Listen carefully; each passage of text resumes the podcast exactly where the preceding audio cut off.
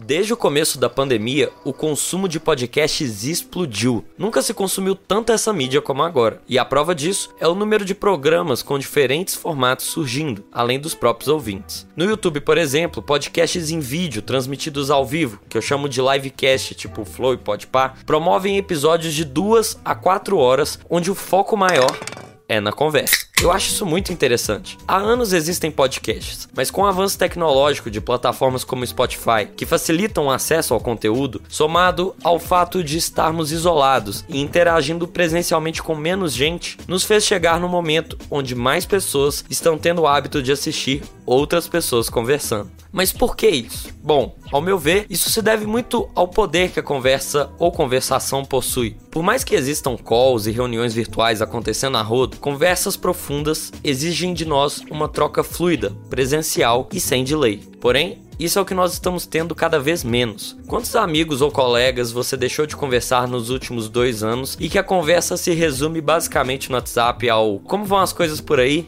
O grande problema disso é que o ser humano precisa da conversa para evoluir. Talvez esse possa ser o motivo de profissionais da psicologia estando com suas agendas tão lotadas. Segundo David Gertin, palestrante e escritor do livro Conversational Leadership, a conversação é uma tecnologia poderosa que o ser humano possui. É como os humanos sempre pensaram juntos. Ele fala que na conversa descobrimos um significado compartilhado. É a principal ferramenta de organização humana. E eu acho isso muito verdade. Quer ver um exemplo?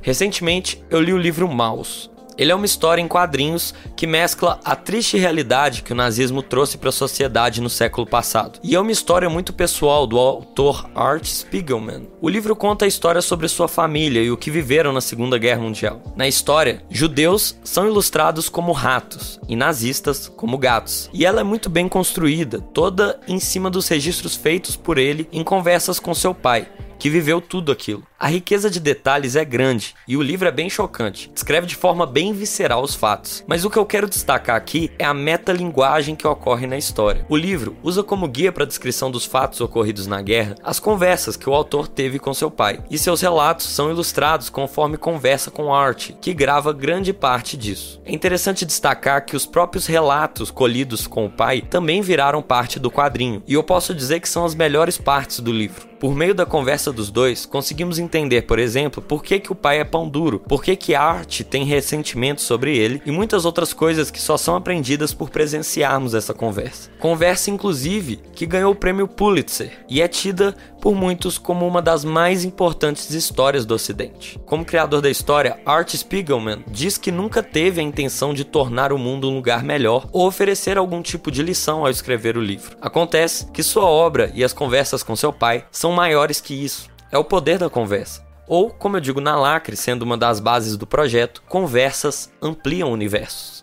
E aí, voltando ao aumento do nosso consumo de podcasts e por estarmos querendo ver outras pessoas conversando num cenário pandêmico em que estamos distantes um dos outros, a resposta para mim é essa. Ao ver uma conversa com pessoas diferentes que têm algo a dizer, pegamos um pouco desse aprendizado que elas passam entre elas. De certa maneira, nós também estamos nos sentindo participando daquilo. E aí é natural, boas conversas levam a boas histórias, que levam a bons aprendizados. E muitas pessoas estão experienciando isso e ouvindo mais podcasts. Conversas ampliam universos e fazem os seres humanos pensarem juntos, não é? Então, assistir a outros seres humanos pensando junto nos faz pensar também.